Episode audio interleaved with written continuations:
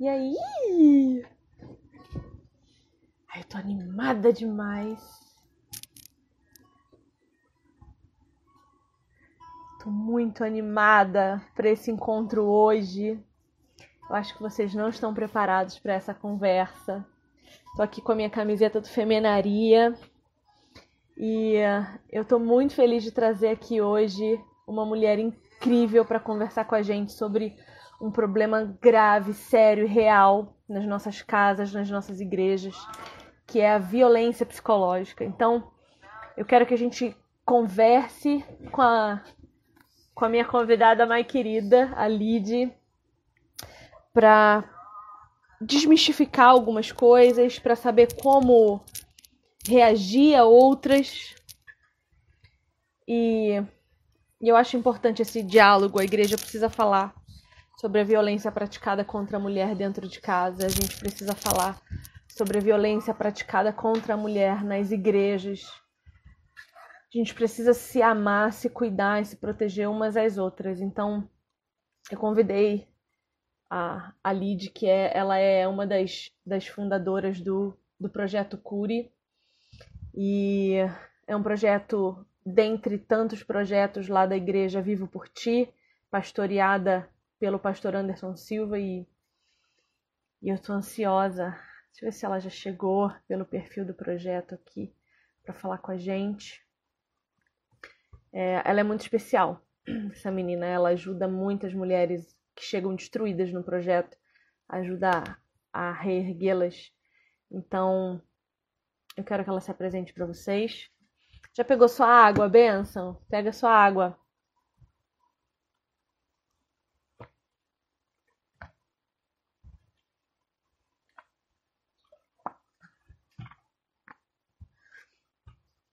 Sejam todos bem-vindos aqui. É por amor a vocês que a gente vem botar nossa cara a tapa e entra na brecha, como diz os meus 10% pentecostais, a gente se coloca na brecha por amor a vocês. Então manda para suas amigas, manda para todo mundo da sua igreja.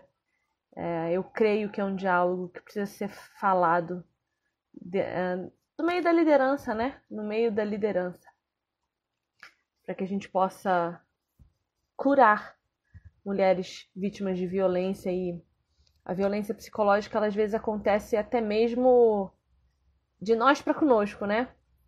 Porque é um sofrimento quando você sofre algum tipo de abuso na sua infância e não consegue se livrar dele ao longo da vida. Chega mais, Lid.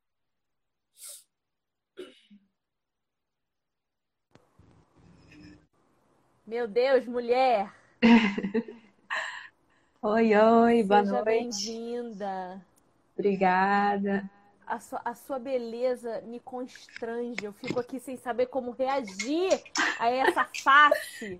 Meu Deus, socorro! Obrigada. Querida, seja muito bem-vinda aqui. Eu tenho. Uh, eu não tenho como expressar o sentimento que eu tô sentindo de ter conseguido trazer você aqui. O projeto Cure é um dos projetos mais lindos, assim, um dos que eu quero muito um dia conseguir me voluntariar, conseguir contribuir, porque eu acho que a gente precisa muito de mulheres cuidando de mulheres e ensinando mulheres a cuidar de mulheres, Sim. porque nós fomos enfraquecidas ao longo da história da humanidade e eu creio numa igreja cristocêntrica que tem verdadeiramente Cristo como um alvo e Cristo é um homem que amou-nos, resgatou-nos e tirou-nos do canto escuro e nos trouxe à luz. Né? Então, Amém. Jesus trouxe para nós um protagonismo fenomenal que a gente precisa se posicionar. E não é uma ideologia feminista, por exemplo, que vai nos dar poder para isso, mas o Evangelho de Jesus. E ver vocês se unindo, um grupo de mulheres se unindo para levar o Evangelho a mulheres completamente destruídas, sem identidade, fragmentadas, sem, sem ver saída, porque eu acho que a maior dor de uma mulher que se vê num relacionamento abusivo, por exemplo, é não ver saída. E aí vocês vêm como o próprio Cristo e dão luz e vida a essas mulheres. Então, Eu quero que você se apresente para as minhas seguidoras e para que elas conheçam você e o projeto Cure, para a gente começar a conversar. Tá bom. Prazer todo meu estar aqui. Vou tirar aqui que eu estou ouvindo mais. É... Eu sou a Lídia, sou a idealizadora e a coordenadora desse projeto, do Projeto Cure. Eu estou aqui ainda me recuperando da live anterior a essa que o pastor estava fazendo sobre adoção. É, e o projeto começou numa coisa que mescla muito o que a gente está vivendo agora, o enfrentamento da adoção na igreja. Ele começou quando eu e meu esposo acolhemos duas meninas na nossa casa, porque elas estavam passando um problema familiar e não tinham com quem ficar. Nós decidimos colocar elas no nosso lar. E elas vinham com histórico de abuso. E elas passaram 36 dias com a gente. Depois disso, durante isso, elas sempre demonstravam muito, muitos problemas a, a falar com o William, que é meu esposo, né?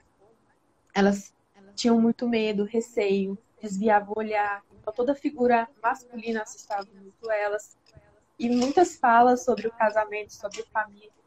Elas falavam, contavam para mim, né, que queriam muito namoradinho, que tinha um menino bonitinho na escola, mas quando falava de família, de casamento, parecia. Tá ruim o meu áudio? Tô vendo. É, tá, falando... tá, com... tá com eco. Eu tô ouvindo com eco também. Tá bom, vou tirar aqui. Dá pra escutar? Melhorou muito. Ah, esse fone aqui. Eu também tava escutando, achei que era só eu eco. Não, ficou bom. Quer dizer, eu ainda tô escutando eco. Eu tô te Não ouvindo bem. Que... E a gente colocou essas crianças dentro de casa e começamos a identificar algumas coisas do abuso que elas traziam para casa dentro da igreja, com as nossas irmãs da igreja. Então, teve um dia que elas falaram para mim que não queriam casar, que esse sonho foi roubado delas no abuso, que elas tinham nojo de homens, né? Indo para a igreja teve um culto de mulheres e eu sempre fui muito receosa com cultos de mulheres. O chá das princesas do Senhor sempre foi um problema para mim. E nessa semana eu estava orando sobre isso. Porque eu queria participar, queria ser resposta em comunidade com a igreja, mas sempre me via distante daquela realidade. E naquele culto eu vi as meninas que estavam sendo abrigadas por nós na fala da irmã que estava falando, estava tava dando uma pregação, né, de caráter testemunhal, falando sobre cura de traumas mas eu não estava vendo cura ali, né? Eu estava vendo a necessidade de transparecer um testemunho que não existia, na verdade. A ferida estava bem latente. E aí a gente percebeu que tinha que fazer alguma coisa, o Cure nasceu dessa realidade, né? E a gente tem um trabalho muito grande para fazer. Fiquei feliz do seu a sua disposição em ser voluntária. A Seara é muito grande. São muitas questões para trabalhar. Nosso projeto ele é aberto para a comunidade, mas tem muito ao que ser feito dentro da igreja. A igreja ainda é um trabalho muito grande em relação à violência contra a mulher. Sim, é. Eu acho que se eu tivesse pertinho aí de vocês, eu já estava embrenhada nesse projeto junto com vocês, né? Mas estando longe, o que eu puder fazer para ajudá-las, contem comigo absolutamente. Bom, é, sempre quando a gente fala de violência psicológica, que é o, o nosso tema hoje, a gente sempre pensa num homem fazendo pressão psicológica numa mulher ou fazendo com que ela se sinta coada. Isso é uma realidade, a gente sabe que existe muito isso. Mas eu quero que hoje a gente também pense um pouco a respeito da, da violência psicológica que tem crescido muito, que é a da mulher. Né? A gente, como uma resposta a esse homem violento que a gente não entende, não sabe lidar, a gente tem é, sobrepujado essa violência. A gente tem crescido em violência na tentativa de se defender. E eu tenho visto casamentos serem destruídos. E assim, eu falo isso por mim. Porque o meu casamento foi destruído por causa da violência psicológica que eu praticava. As humilhações, os envergonhamentos. Então eu falo de um lugar de conhecimento. E eu saí do meu relacionamento, quando a gente se divorciou lá atrás, eu saí do meu relacionamento dizendo que o meu marido era abusador. Por quê? Porque toda vez que eu o violentava verbalmente ou psicologicamente, a reação dele era agressiva. Né? A gente nunca se matou aqui dentro pela misericórdia do Senhor. A gente nunca se, se bateu aqui dentro porque Deus foi misericordioso. Mas a gente chegou a níveis de agressão verbal muito profundas. Sabe? Que a gente está. A gente hoje a gente já curou, mas levou anos pra gente curar, entendeu? Então, eu quero sim que a gente fale da violência psicológica contra a mulher, mas eu quero que nós que nós foquemos na violência psicológica contra outro ser humano. Porque a gente está nesse embate. E a mulher é muito manipulativa. Você sabe, eu sei, todas as mulheres sabem que a gente consegue destruir uma pessoa, né? Pelo, pelo falar. Então eu quero que tu fale um pouco disso. É, como identificar que a resposta do outro é, é, não é uma resposta ao que eu estou fazendo, mas sim uma violência contra mim. Enfim, como eu identifico isso, né? Que eu não tenho responsabilidade sobre o que o outro está fazendo comigo, entende? Sim. Então, hoje com, com com essa questão ideológica muito forte do feminismo, né? A gente encontra uma dificuldade até mesmo para tratar a cura, a raiz do problema. Por quê? O trauma, ele se tornou uma bandeira. Então, é, não, é, não é tratado. Não é O cerne da questão não é a cura. É quem tem a razão.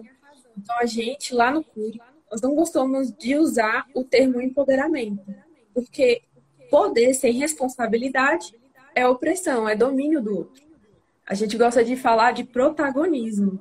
É você se responsabilizar por suas ações, é você se compreender como indivíduo e saber que as suas ações têm um efeito e que a ação do outro sobre você não pode ter um efeito X. Então, o protagonismo é sobre você, sobre seu domínio, sobre a sua essência, sobre o seu propósito de vida, é você se enxergar responsável pela sua vida e ter controle das situações sarar os seus traumas e viver o propósito que você tem de vida. O empoderamento já não traz tanto essa noção. É questão de razão, de domínio. E quando a gente fala de relacionamento, e somos cristãs, então temos aqui Jesus como centro.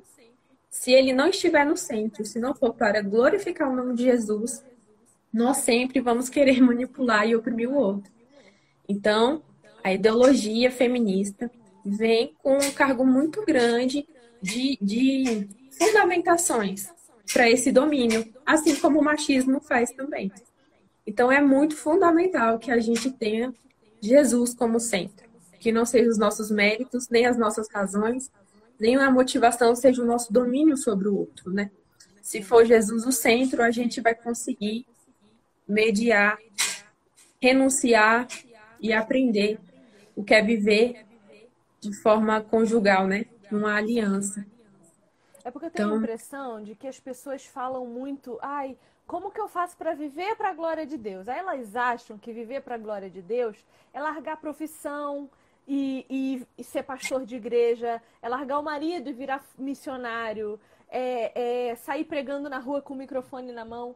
E viver para a glória de Deus tem pouquíssimo a ver com isso. E aí, me corrija se eu estiver errada, mas tem pouquíssimo a ver com isso. O que, que é viver para a glória de Deus?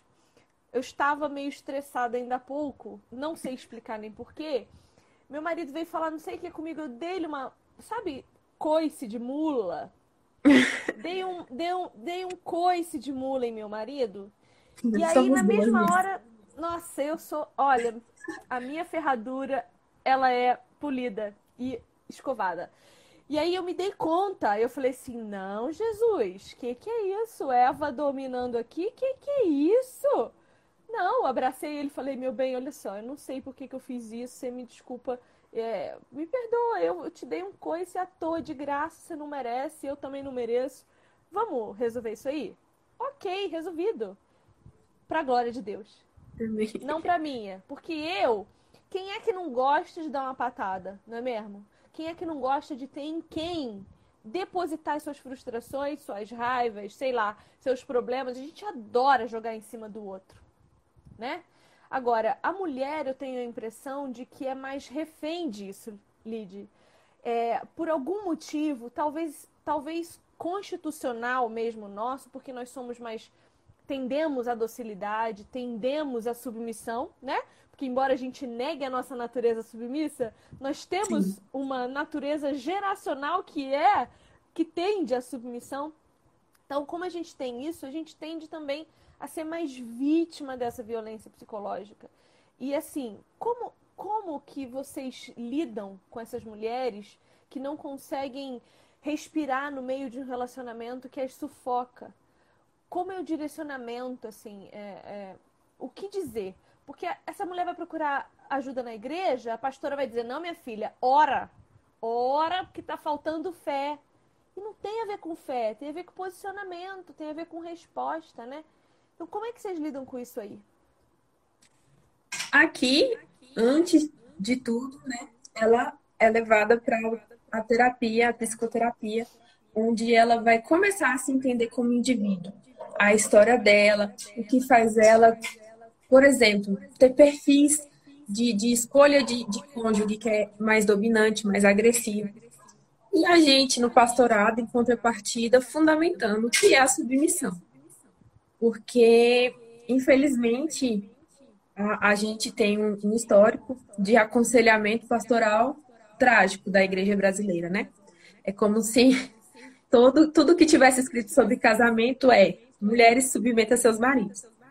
Então, um texto incrível que fundamenta um casamento funcional para a glória de Deus, uma família funcional. Então, quando a gente está falando de um casamento que funciona, não é só para dois, é o que a gente aqui sempre fala. Quando nós andamos em santidade, a gente beneficia o coletivo.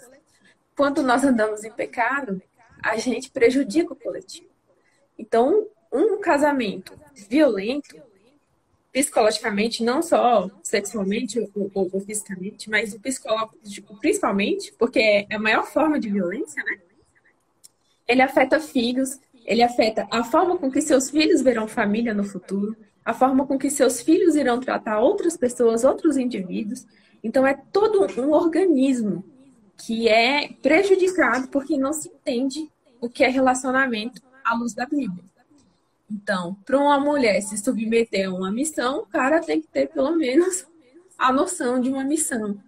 E muitas vezes não é o que acontece. Então, um homem que está lá escrito que ele tem que amar a sua esposa como Jesus amou a noiva, é uma responsabilidade que eu fico extremamente grata por Deus ter me feito mulher.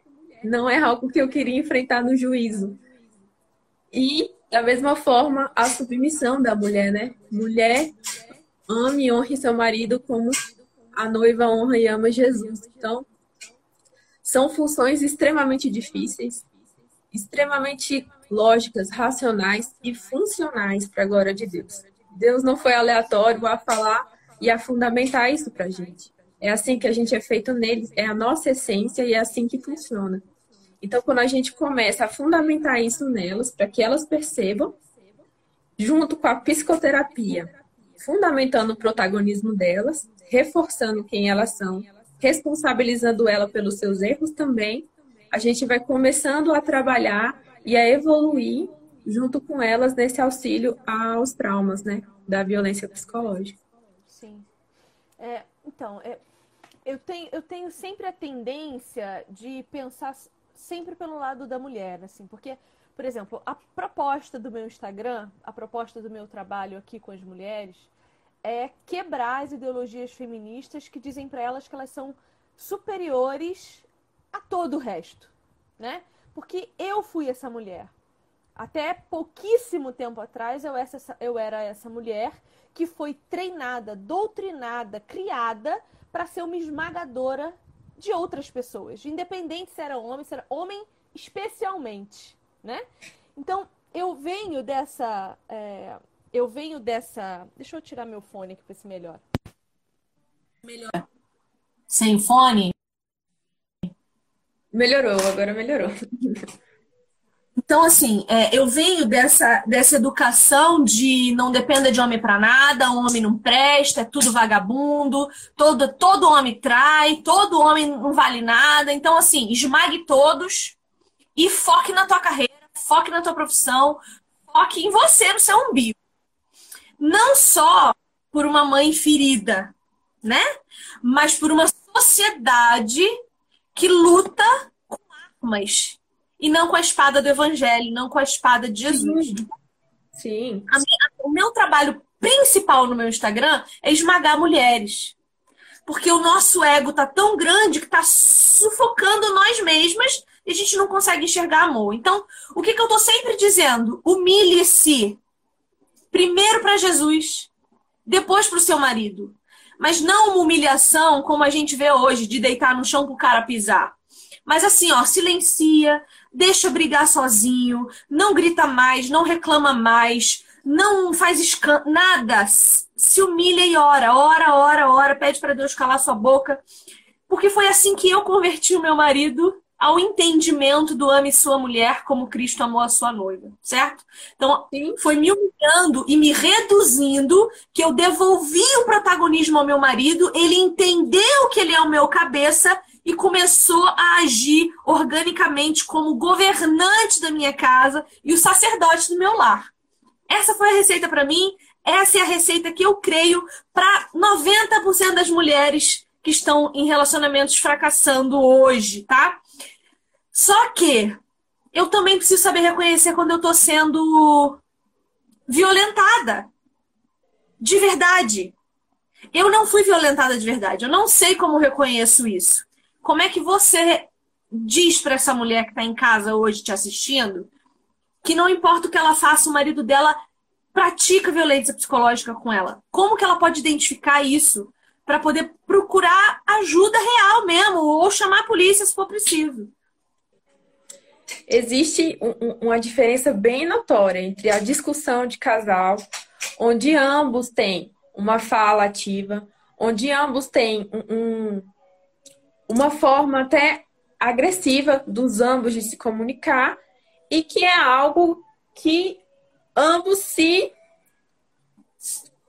tem, mesmo que não aconteça, mesmo que a mulher possa, possa recuar, não, não vou falar. Isso é um direito e uma liberdade dela dentro, dentro dessa discussão. Na violência psicológica, ela não tem esse direito de recuar ou falar.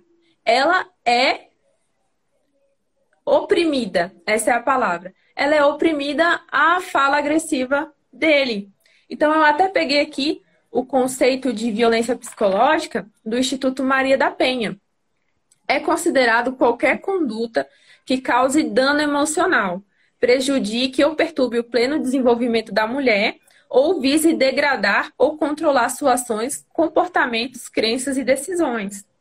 Então, é um tipo de, de discussão, por assim dizer, que a mulher não tem essa opção de, de, de, de forma igual debater, mesmo que seja de forma agressiva. Ela está sempre opre, oprimida diante dessa conduta dele. Isso prejudica de várias formas, inclusive as traumáticas, né, que, é, que a gente trabalha: depressão, ansiedade, síndrome do pânico e várias outras disfunções que a mulher vai desenvolvendo a partir dessas discussões, né? Desse, dessa opressão psicológica. Então, observando os pedidos de ajuda que eu recebo, eu percebo que a diferença gritante entre um relacionamento disfuncional que tem solução no que se coloca Cristo como centro uh, e um relacionamento realmente violento, tanto para o homem quanto para a mulher, porque também homens já me procuraram sem saber como lidar com suas esposas agressivas, é o medo. Eu acho que o termômetro é o medo. Você Sim. tem medo da pessoa com quem você se relaciona? Qualquer tipo de medo, qualquer sensação de medo, qualquer cheiro de medo é violência. Exatamente. Né? Porque uma coisa é uma reação que te causa raiva e te leva para o embate. Vá, isso Sim. é um disfuncional. Uma coisa é você não saber o que faz e se, e se encolher isso é medo. Então, eu acho que o principal termômetro é esse. E o medo, ele não transforma a vida de ninguém, pelo contrário. ele só destrói. Então, essa mulher que se vê nessa condição e se permite, porque a gente tem que ter coragem de sair, a gente tem que ter coragem de denunciar e de procurar ajuda. E se você se permite continuar nesse lugar, esse homem cresce. E quanto menor você fica, maior a proporção dele sobre a sua vida. Sim. Então, eu sempre digo assim, ó, ao primeiro sinal de medo, corra. Porque não tem, não, não, não tem solução. Você casou mal, escolheu mal, ou o cara te enganou de um jeito que é mentira, você está vivendo uma mentira, então sai. Certo? É verdade, concordo com você. Então, é, o, que, o, que, o que, que eu quero falar mais, assim, né? É, algumas pessoas suscitaram algumas perguntas e eu peguei umas principais, assim, que não lidam só com relacionamento homem-mulher. Eu não sei se é do teu escopo, mas eu acho que com certeza a gente consegue uh, discutir sobre isso. Por exemplo, um querido mandou assim para mim: mulher que finge emoções para coagir o parceiro. É violência psicológica? Porque, por exemplo, o cara disse não para ela. Para uma coisa que ela acha que ele tem obrigação de dar. Aí ela chora, esperneia, faz escândalo. Isso é um tipo de violência também, né? Sim, é, é fica muito mais óbvio se você hipotetizar o contrário. Se você colocar o homem nessa figura e a mulher na, na questão de estar sendo manipulada. Fica muito, muito evidente para nós mulheres a, a violência psicológica por trás dessa hipótese, né? Mas é sim considerada uma violência psicológica. Toda forma de domínio, né? Eu penso também em violência psicológica de pais para com filhos. Você falou de duas meninas que vocês acolheram aí na casa de vocês e que sofreram abuso, que já é uma violência psicológica absurda. Mas eu também vejo pais que, que coagem filhos. Por exemplo, tá?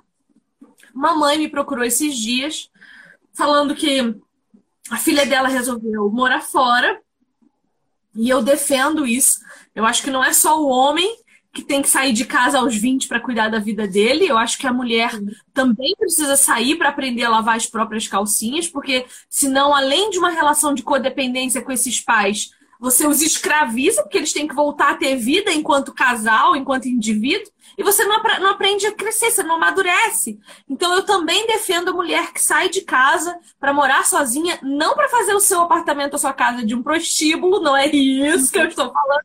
Estou falando de vida saudável, de você aprender o que é pagar uma conta, de você aprender o que é ter que cuidar da própria roupa, arrumar a própria cama e limpar a própria casa, porque não vai ter ninguém para fazer isso por você. E aí essa mãe me procurou para dizer que o que eu estava fazendo era muito errado. Porque a filha dela saiu de casa e aos 25 anos decidiu ser lésbica. E que ela, desde esse dia, estava tentando se matar. Porque ela não ia suportar viver com uma filha homossexual. Aí fiquei pensando, meu, primeiro assim, né? A pessoa todo dia tenta se matar há meses e não consegue, e já, já tem um problema aí muito uhum. sério de, de, de psiquiátrico. E olha o tamanho da chantagem que essa mulher faz com a própria filha. Isso é uma violência psicológica grave, porque ela está dizendo assim: olha, a vida que você leva está me matando. Você, sendo o que você quer, o que você escolheu, está me matando. Então, olha que é, é, é, muito difícil lidar com esse tipo de situação, né? Esse tipo de coação. E, e, e você já viu esse tipo de caso aí no Curi? A gente tá rindo aqui porque a gente sofreu mais ou menos a mesma coisa que vocês, só que no pastorado. Um, um, uma, um casal é, não viviam a vida plena conjugal, eles não, não, não se deitavam, nada. E pouco de, de um tempo depois, a, a esposa se confessou lésbica e saiu de casa. É, teve traição e tudo. A gente aconselhou, não há o que fazer diante disso. Divórcio. A mãe dela mandou uma mensagem para o meu marido, acabando com a raça, falando que ele não era pastor coisa nenhuma, que ele não poderia fazer isso. E essa, por acaso, essa menina, ela confessou que ela casou para sair da casa da mãe. Nunca amou, não queria, não quis. mas precisava se ver livre da mãe. Então, o maior medo dela, inclusive no divórcio, era ter que voltar para a mãe, para a casa da mãe e lidar com as, as pressões da mãe. E dentro do cure também, a gente vê é, mulheres abusadas sendo potenciais abusadoras de seus filhos nesse sentido, de, de certa forma, culpabilizar eles por um relacionamento fracassado. Do tipo, eu fiquei com seu pai por, por vocês, para vocês terem um pai presente. Então eu suportei violências por vocês. E é uma carga muito pesada para se descontar em filhos. Inclusive crianças, e muitas delas, se elas pudessem escolher, elas escolheriam os pais separados do que uma mãe que sofre violência. Ah, então, quando você coloca esse tipo de carga no seu filho, você também está sendo um, um, uma opressora, né? É uma carga muito pesada, um relacionamento abusivo depender integralmente dos seus filhos, né? É como se fosse culpa deles você estar tá vivendo esse, esse, essa situação. Eu lembro, eu lembro de uma circunstância que eu fui conversar com um líder meu de igreja e eu lembro que eu perdi, eu pedi perdão para ele e eu usei a, a, seguinte frase, eu falei assim, querido, me perdoe pelas coisas que te fiz passar, porque eu fui uma, gente, vocês não me conheceram, graças a Deus. me perdoe porque gente doente só faz gerar gente doente. Gente violentada só faz gerar violência né? Então, eu, é, é muito importante a gente enxergar de uma maneira mais racional e coerente aquilo que a gente vive e faz, porque isso reverbera nos outros. Como que eu obrigo uma filha a ficar trancada em casa até o dia que ela casar? E se ela quiser ser celibata? Então isso não é uma opção? E olha, vou ser sincera para você, para mim, celibatário Gente, isso tinha que ser a primeira opção e não a segunda. Sabe? A gente tinha que ter isso como meta de vida. Viver para a glória de Deus e para levar o evangelho e só. Ai, Senhor, perdão. Mas eu, assim, então eu, eu, eu condiciono os meus filhos às minhas necessidades ou aquilo que eu acredito ser melhor para eles, ou eu crio eles para que vivam suas vidas. Sabe? Uhum. E é uma situação muito difícil. Ó, uma das meninas mandou mensagem aqui para mim, falando assim, ó, como que eu lido com uma mãe idosa que tem 78 anos, suga as minhas forças, me chantageia e porque eu não casei, eu não consigo sair de casa e tenho medo de sair e desonrá-la. As pessoas estão confundindo honrar pai e mãe Sim. com aprisionar-se ao pai e à mãe. Totalmente. A gente está discutindo essa questão da adoção e tem gente casada há 5, 6, 10 anos que é a maior preocupação, o fator principal para não adotar, segundo eles, é porque os avós não vão gostar da criança. Porque os avós não apoiam a adoção. Então, é um fator muito. Nós, mulheres, principalmente, nós temos uma, uma submissão aos nossos pais que às vezes extrapola o que é bíblico. Eu, eu sofri muito para poder quebrar isso, uma, uma dependência emocional muito grande da aceitação dos meus pais. E isso atrapalhava muito meu protagonismo, a minha responsabilidade ministerial, meu propósito de vida, por receio de aprovação deles. Então, de certa forma, assim, eu vejo hoje, né, que, que era a forma deles trabalhar em mim, me segurar, era por meio dessas pequenas ações. Então, hoje eu consigo identificar e frear eu tenho um propósito, eu tenho uma vida, eu devo satisfação, submissão ao meu marido e honra a eles. Então eu respeito. Dei a eles a primeira netinha, que eu vejo que ser vô e vó é bom demais, é coroa mesmo, é a dor, né? É luxo.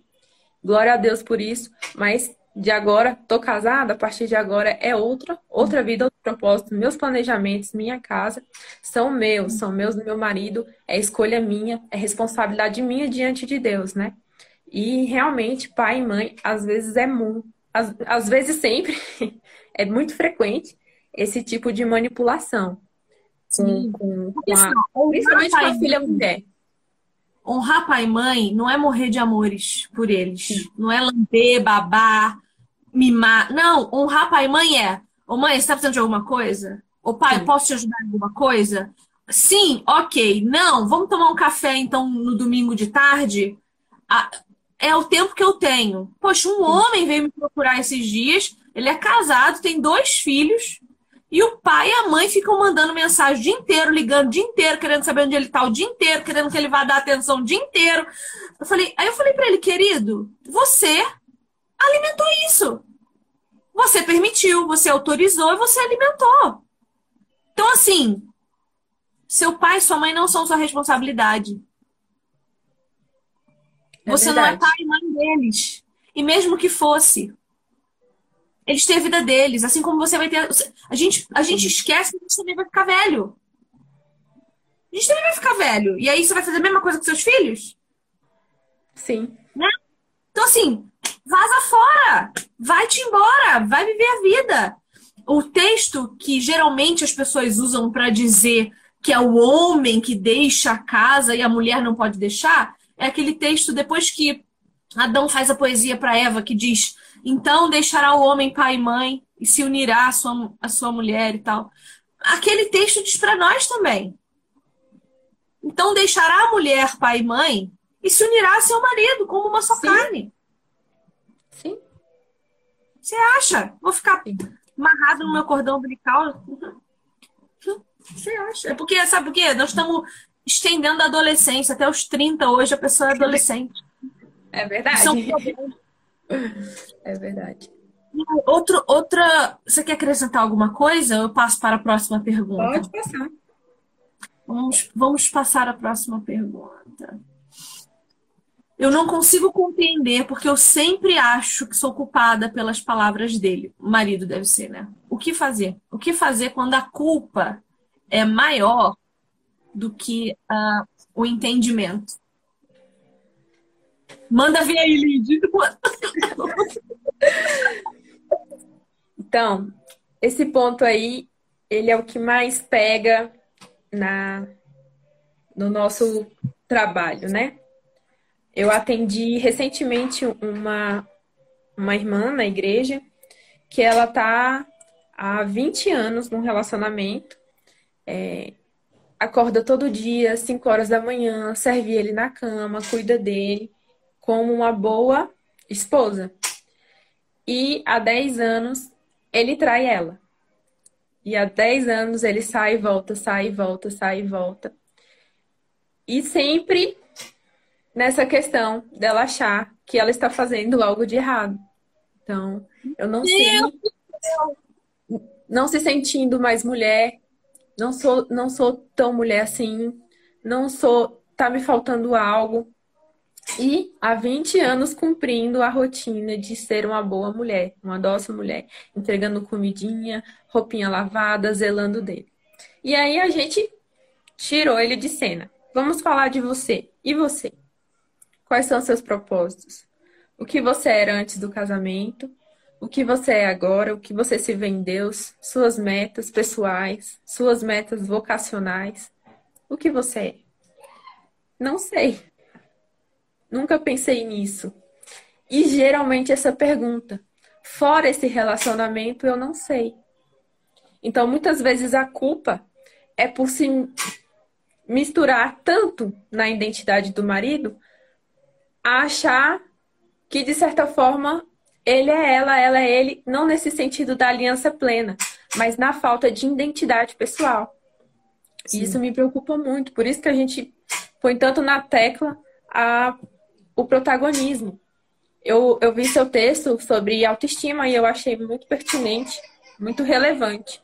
Não é esse protagonismo egóico, mas é o que dá propósito à nossa vida ao que nos torna funcionais para o reino, para nós mesmos, para nossa família e para Deus.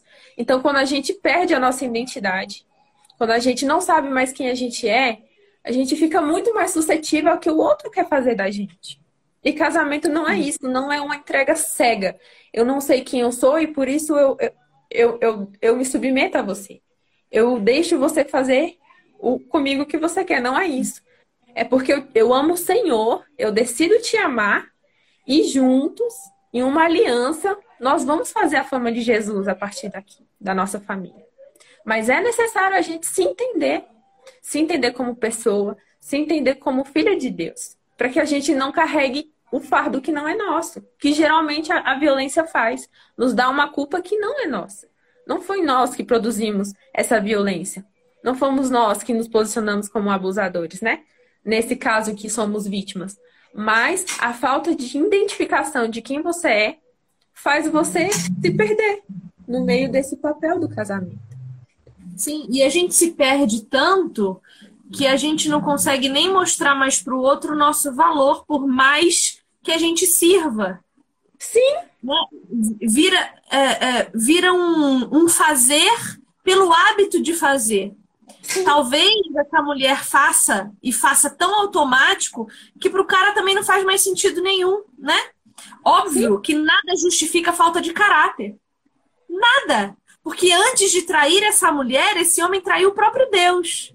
E ele vai responder isso no dia do juízo final. A gente tem que entender que o adultério. Por que, que eu não me preocupo com meu marido? Cara, meu marido ele pode sair a hora que quiser, ele pode voltar a hora que quiser. Ele não faz, mas se ele quiser, ele vai. Eu vou dormir igual, vou comer igual. Vou... Sabe por quê? Porque o problema dele não é comigo. Eu sou filha de Deus. Ai, mas o meu marido não obedece a palavra, mas eu obedeço. É sobre mim, não é sobre o meu marido. É sobre a minha obediência, é sobre o Deus que me honra. Não é sobre o meu marido. Então, se ele quiser, se ele quiser ir, desculpa o palavreado, se ele quiser ir para um puteiro, o problema é dele. No momento que ele entrar aqui, o Espírito Santo vai me dizer que ele foi. Eu tenho plena consciência, porque eu tenho um Deus poderoso, entendeu? Claro, eu dou glórias a Deus que meu marido é um homem fiel e temente ao Senhor, graças a Deus. Mas eu sei que essa não é a realidade de, todo, de todas nós. Mas a gente Sim. precisa lembrar de 1 Pedro 3.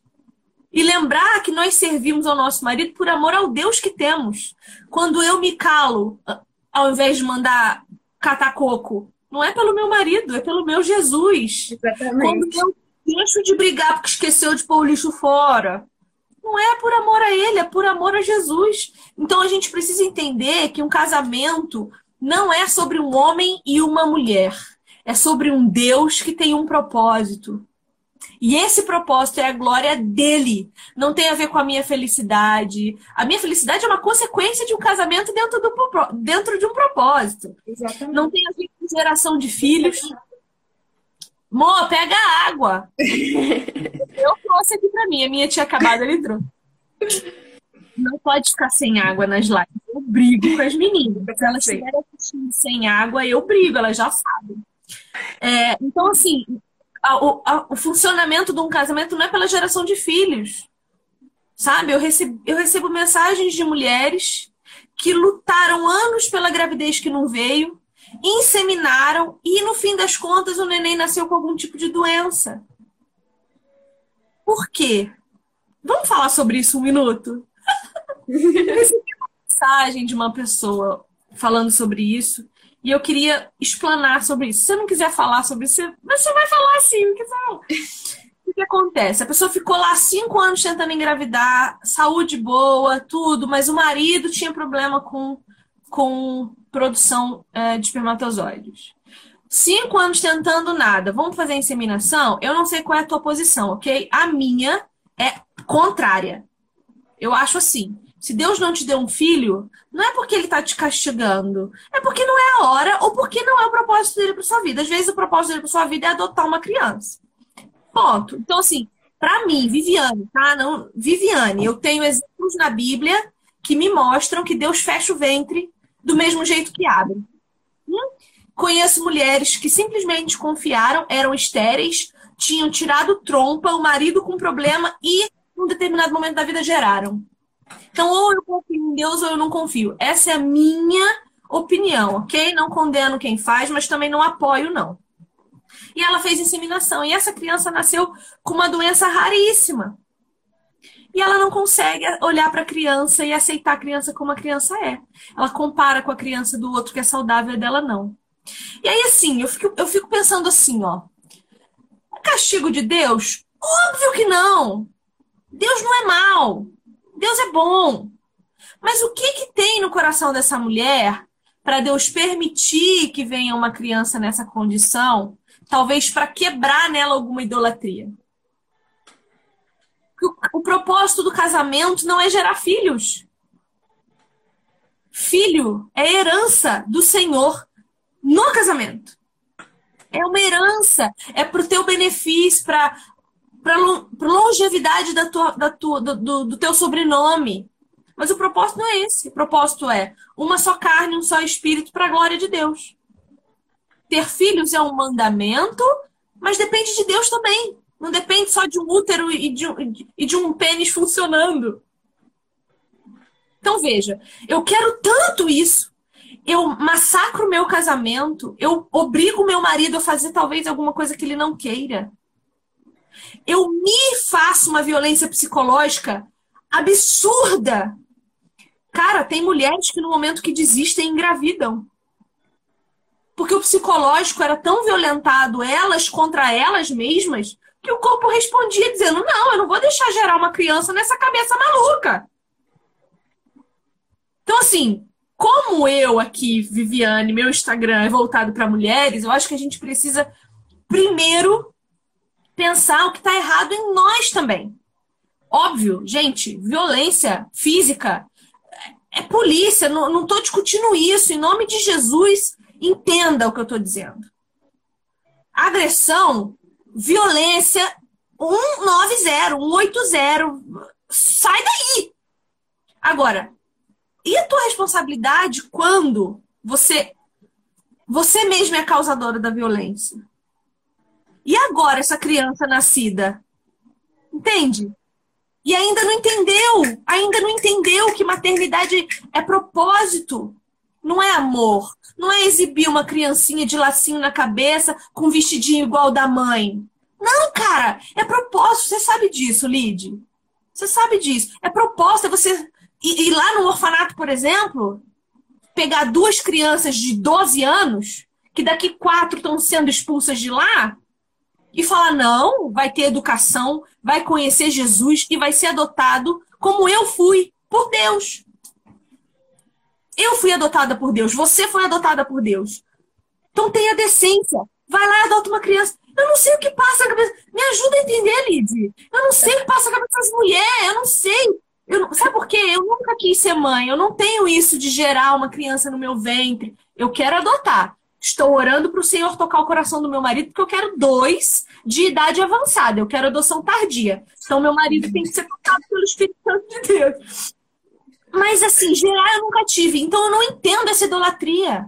Eu não entendo por que, que tem que sair do meu útero, tem que sair do meu. Por quê? Me ajuda, Lid. Ai, eu precisava desabafar, amiga. Obrigada por me ouvir, meu Deus. Ai, Jesus. Aqui no Curi, a gente criou um apelido, né? Para essa situação, que é o bebê Messias. E é um muito recorrente. Geralmente a mulher ou o casal dispõe assim todas as suas expectativas de que a vida vai ser realizada, feita um sonho quando gerarem um filho. Inclusive, muitas acham que o casamento vai ser resolvido a partir de uma concepção. Então, é, é, é natural de nós, homens caídos biologicamente, a gente quer ter uma prole, perpetuar nosso gene, isso é o que faz a gente tanto pensar no bebezinho da nossa barriga. Mas hoje, no contexto de hoje, a gente não vê tanto quanto como propósito é mais um, um, um ganho da vida. É, é, um, é um, um objetivo, um luxo, um sonho.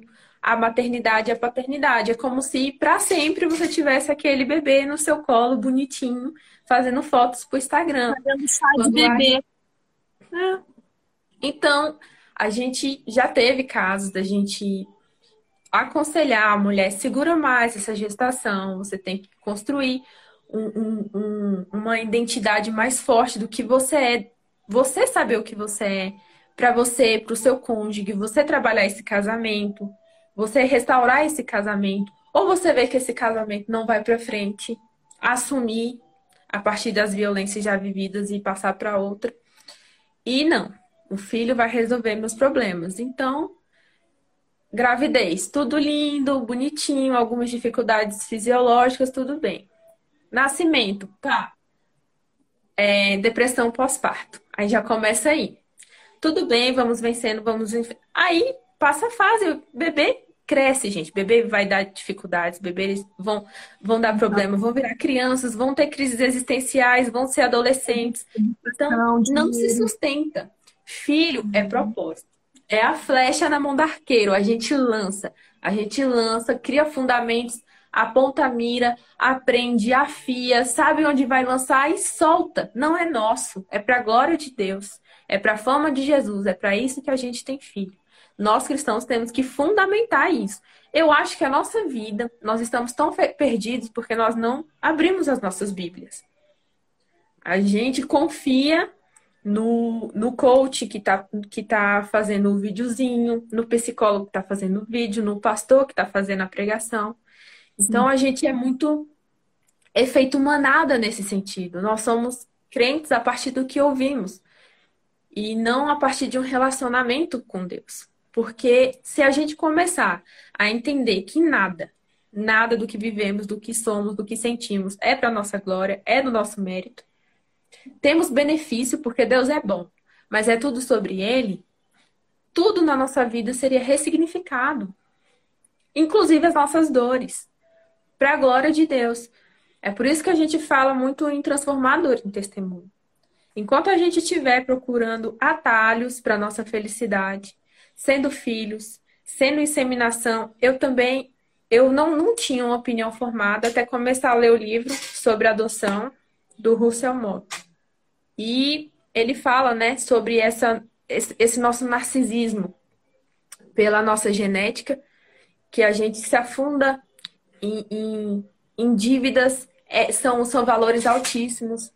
A gente, a gente idealiza uma criança fora do, da, da realidade de perfeição. Então, hoje a gente escolhe a cor, a cor do cabelo, a cor do olho, a genética mais perfeita, livre de doenças. E num relacionamento, numa vida conjugal saudável, isso jamais aconteceria. É soberania Sim. de Deus em tudo. Então você não sabe se você vai ter filho deficiente, se você vai ter gêmeos, se você vai ter um filho é, é, saudável, você não sabe. O que você pode saber mais ou menos é a partir da, da, da sua etnia e do seu esposo, a cor, a cor do cabelo, a cor da pele do seu bebê. Mas o resto é soberania de Deus e acreditar que que aquilo é bom e, e, e a criança que vier por um propósito. Então eu a acho. Gente que... falar, a gente, a gente. Ai, Lid do céu, esse assunto, a gente. Vamos fazer uma live falar disso, Lid? É, a, a, questão para mim é mais grave é que assim, a gente está é, tomando o lugar de Deus na geração dos nossos filhos. Quando a gente opta por uma inseminação artificial, duas coisas acontecem. Você decide a hora, o tempo, o lugar. Fora que todos esses experimentos estão gerando clonagens. Eu, gente, vocês não têm, têm noção do que é clonagem? Isso é muito sério, isso é muito grave. E além disso, a gente está usando, sem saber, métodos de inseminação abortivos. Então a gente age como Deus, quer dar vida como Ele e tirar. Elimina a vida. Ai, é. Ai, mas o método FIV, você insemina lá quatro, sobra dois, você congela. Quem consegue bancar isso? Eu e você? Meras mortais? Ou, e você vai confiar no médico? Que tá, você confia? Você acredita tanto assim no homem? sabe? Para acreditar que aquilo está sendo verdadeiramente feito, que não estão vendendo teus filhos por aí, que não estão pegando mães desesperadas, mulheres sem Deus no coração e, e, e ganhando dinheiro em cima da tua genética. Você não sabe. Maldito aquele que confia no homem. Então, assim, em nome de Jesus, a gente tem que parar de idolatrar. Sara demorou 90 anos, 80 anos, sei lá, milhões de anos e Deus deu porque era um propósito, era uma promessa. E quando ela tentou tomar o lugar de Deus na vida dela e fazer do jeito dela, o que, que aconteceu? A gente está vendo até hoje guerra e guerra e morte e sangue por causa da decisão errada daquela mulher. Então, assim, a maternidade não é para tua satisfação pessoal. Cara, ter filho é difícil pra caramba. Aí esse filho chega lá nos 13 anos, diz para você que sexualidade dele não é a que você espera. Ou diz para você que ele não gosta mais de Jesus, que Jesus que vá com a conchinchina que ele vai viver a vida dele. Ou vira um drogado, ou vira. Cara, pelo amor de Deus, ter filho é muito difícil. Sabe? Então, assim, deixa Deus trabalhar, porque se você toma o lugar de Deus no começo, você perde, você perde a rédea, acabou, acabou, você perde tudo. Você perde tudo. É muito grave, você perde tudo. Eu fico desesperada com esse assunto, Lid. Eu não dou conta. É, a gente está chegando na nossa hora já. Então, eu queria que tu encerrasse dizendo o seguinte para nós aqui. Estou num relacionamento abusivo. O que que eu faço? Seja homem, seja mulher, eu estou sofrendo agressão psicológica, eu estou sendo violentado verbalmente, eu tenho medo. Eu, eu, eu, eu volto para casa com medo do que eu vou enfrentar. O que é que eu faço? Porque não é toda, toda cidade que tem um projeto Cure. Não é todo lugar que tem mulheres como vocês para auxiliar. Então eu faço o quê? Qual é a primeira coisa que vocês recomendam que faça? A denúncia sempre é a nossa primeira fala. Denuncie 180. Mas a gente sabe que isso é muito mais complicado do que falar denuncie 180. Então, se você tem provas concretas, se você precisa ir fazer qualquer coisa na delegacia, se possível, leve um advogado, isso vai facilitar muito a sua vida. É, o que tá tendo até uma live agora, nove e meia, né, sobre violência sexual, lá no com o pastor, com os meninos, as meninas do Nossa História Cure, né? Curam, com os advogados. Então, sempre que puder levar um advogado, leve. Se tiver instituições, procure projetos como Cure. Conte para gente de confiança, para amigos, pessoas que vocês sabem que têm saúde emocional para te aconselhar. De preferência cristãos. Não escutem pastores que falam para você ir para casa orar que tudo vai se resolver. As coisas não são assim tão fáceis. Então, se seu marido te desonra num nível de que você tem medo, de que te congela, de que você tem medo de que se agrave para uma agressão física, isso não é normal, isso não é aceitável, isso é crime. Esse tipo de, de, de, de conduta é violenta e é configurada crime, então denuncie, procure auxílio psicológico. Tem a, as unidades de, de proteção à mulher, os CEANs da vida, se eles não te atenderem, procure projetos. Se você é de Brasília, a gente está à disposição. Em Goiânia também, a gente está à sua disposição, projeto Cure, para ajudar. Infelizmente, hoje, esse é o nosso limite, né? É, a, é até onde o projeto Cure pode ir. É DF e Goiás. Goiânia. Nem é o Goiás todo, é só Goiânia que a gente consegue. Orem por nós, né? Agora não é o conselho, é um pedido. Nós queremos e precisamos expandir o nosso trabalho. Então é muito triste quando a gente recebe uma mensagem de Belo Horizonte, do Sul, do Rio de Janeiro, de São Paulo, não conseguimos atender. Somos poucas pessoas. Não é fácil achar um, um é, trabalho, gente que quer trabalhar, voluntários que são pessoas comprometidas, pessoas sérias. A gente recebe muito voluntários com demandas psicológicas. Então a gente geralmente são potenciais pacientes, bem mais do que voluntários. Mas voltando ao que ao meu conselho, procure pessoas de confiança, familiares, não guarde segredo, compartilhe o que você vive em casa. Isso vai te deixar mais segura. Isso vai fazer com que as pessoas te cobrem posicionamento, vai te deixar Sim. mais é, protegida, assegurada, né? Uma rede de apoio, né? Uma rede de apoio é sempre muito importante denunciar e procurar ajuda psicológica é muito importante. Lídia, as meninas, as psicólogas que atendem com vocês não fazem atendimento online psicológico?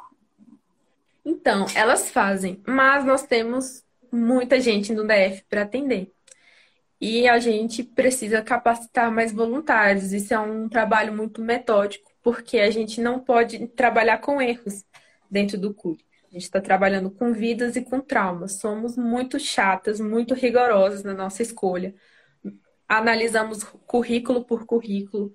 Infelizmente, hoje nós não podemos pagar voluntários que são qualificados. Então, ainda é um processo lento conseguir pessoal, mas a gente vai avançar em nome de Jesus. Nós fazemos tudo para a glória dele, acreditamos que essas vidas estão sendo transformadas, mulheres estão saindo e ajudando outras mulheres e perpetuando o nosso trabalho.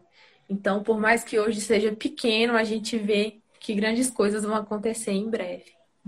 Amém. Contem comigo para o que vocês precisarem. Eu não sou psicóloga, mas eu sou uma mulher cristã que ama a Igreja de Jesus. Então, precisando de nós, da minha casa, da minha família, uh, conte comigo. Olide. Eu senti muita falta da Beatriz, ela é a nossa psicóloga e coordenadora do projeto.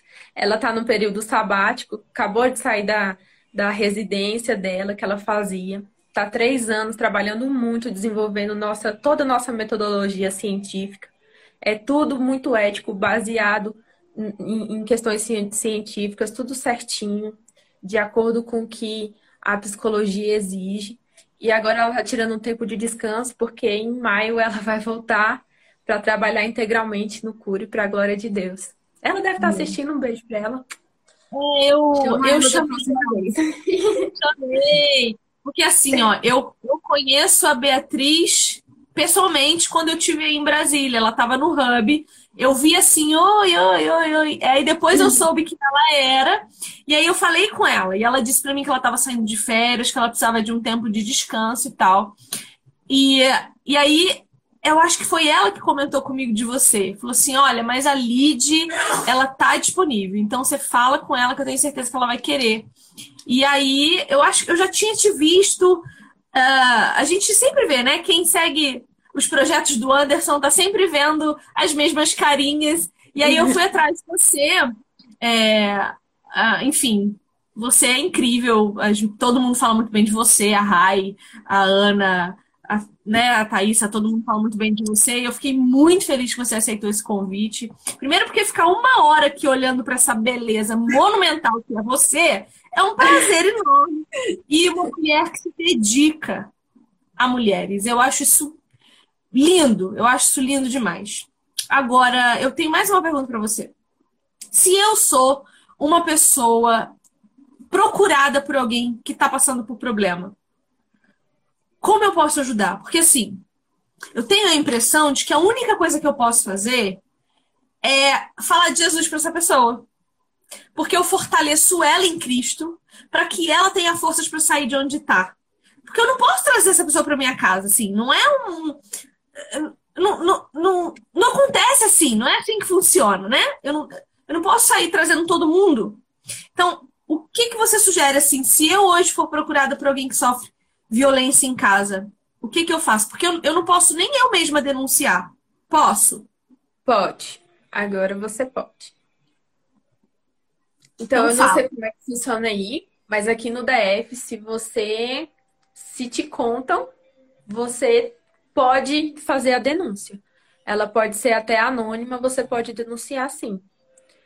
Mas o meu conselho sempre é: mantenha contato com essa pessoa, fortaleça ela da forma que você puder, de estar tá sempre incentivando ela a denúncia, sempre estar tá batendo no martelo do protagonismo, que essa mulher precisa se ver como mulher e como indivíduo, esteja sempre em oração e incentive ela a procurar ajuda profissional, sempre. Muita gente entra em contato com a gente pedindo para a gente falar com a mulher que está sofrendo abuso, porque se a gente conversar com ela, vai convencer ela.